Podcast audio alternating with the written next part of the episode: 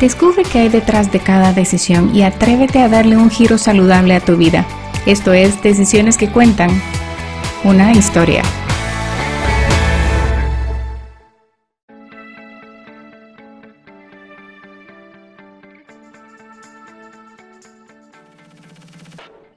Hola linda comunidad, había estado algo desaparecida con mis videos, pero Hoy quiero compartir contigo sobre las principales razones por las que podrías tener un dolor de cabeza crónico o migrañas, de esas que hasta los sonidos más insignificantes sientes como que fueron unas fuertes campanadas a la par de tu oreja. Hay muchas razones em, y muchas causas y son diferentes para cada persona, pero hoy voy a exponer las causas más comunes que considero pueden ser un factor importante para que tú las puedas analizar.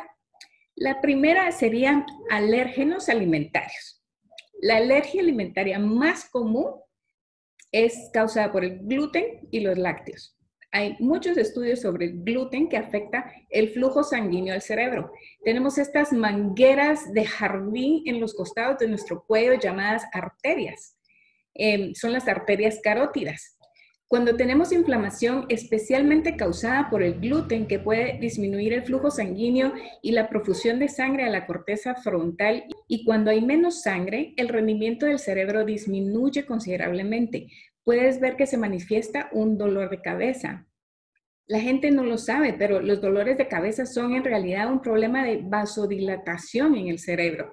La cafeína puede ayudar, ya que la cafeína en realidad causa constricción y la señal del dolor de cabeza típica en el cerebro es causada por la vasodilatación. Recuerdo que en mis años de, enfermedad comía muchísimo gluten y lácteos porque yo era adicta al, pan y, tomaba muchísimo café también.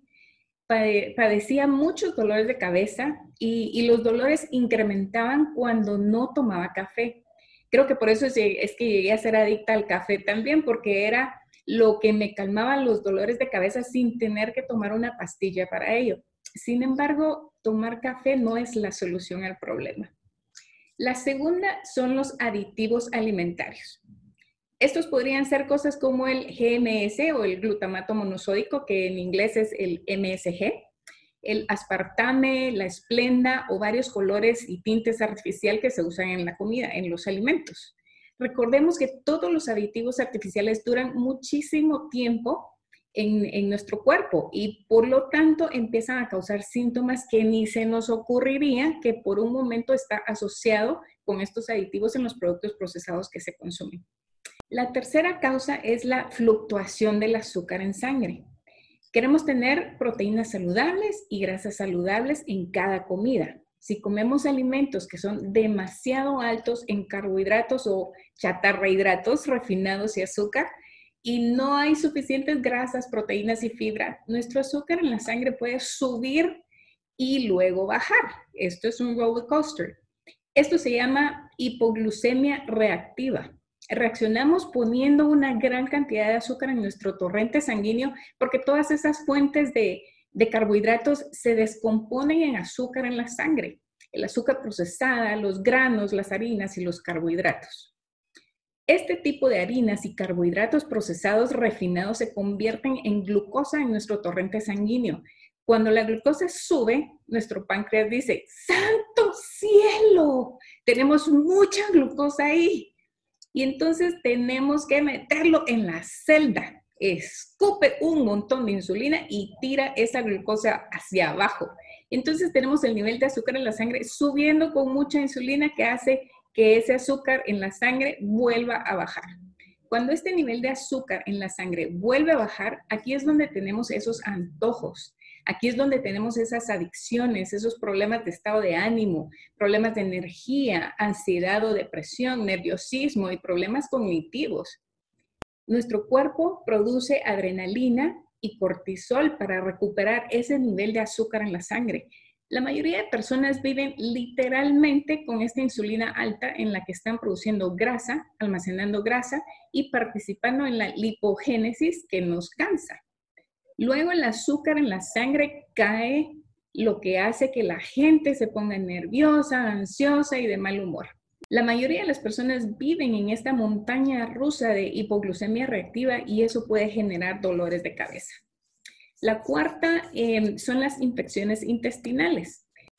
Las personas con mucha inflamación intestinal o permeabilidad intestinal e infecciones, ya sea por Helicobacter pylori, SIBO, que es el sobrecrecimiento bacteriano en el intestino delgado, o SIFO, que es el sobrecrecimiento de hongos en el intestino delgado, eh, tienen factores estresantes intestinales que pueden crear inflamación en el intestino. Cuando tenemos esta inflamación en el intestino, tenemos permeabilidad intestinal.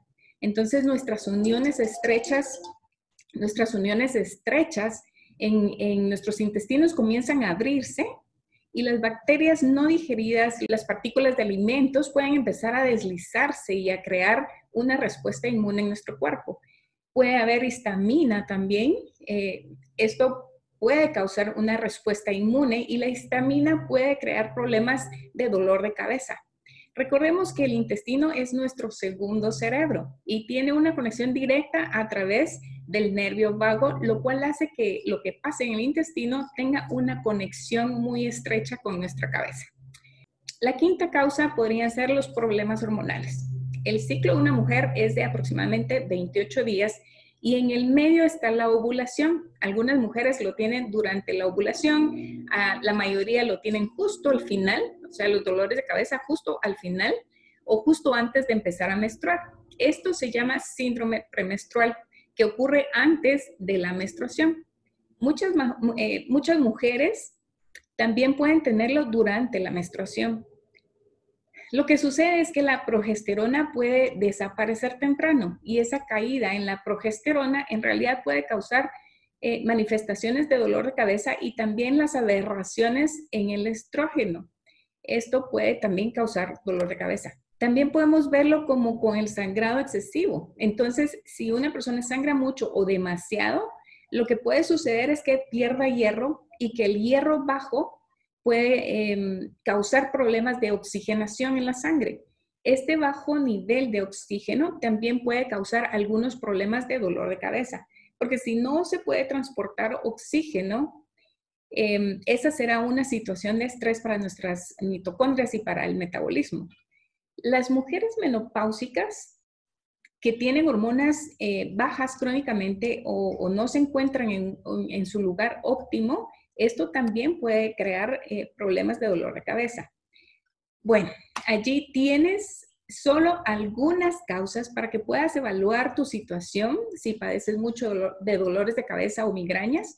Recuerda que una pastilla antiinflamatoria puede ayudarte momentáneamente, pero si no trabajas en la causa raíz del problema, dependerás de analgésicos y de medicina para toda tu vida y estarás intoxicando tu cuerpo con otro montón de sustancias que traerán otros síntomas a tu cuerpo. Soy Sharon Falconer, Health Coach y experta en nutrición culinaria. Gracias por tu atención el día de hoy. Nos vemos a la próxima. Para que conozcas más de mi contenido, me encuentras en redes sociales y mi página web como Decisiones que Cuentan o sharonfalconer.com.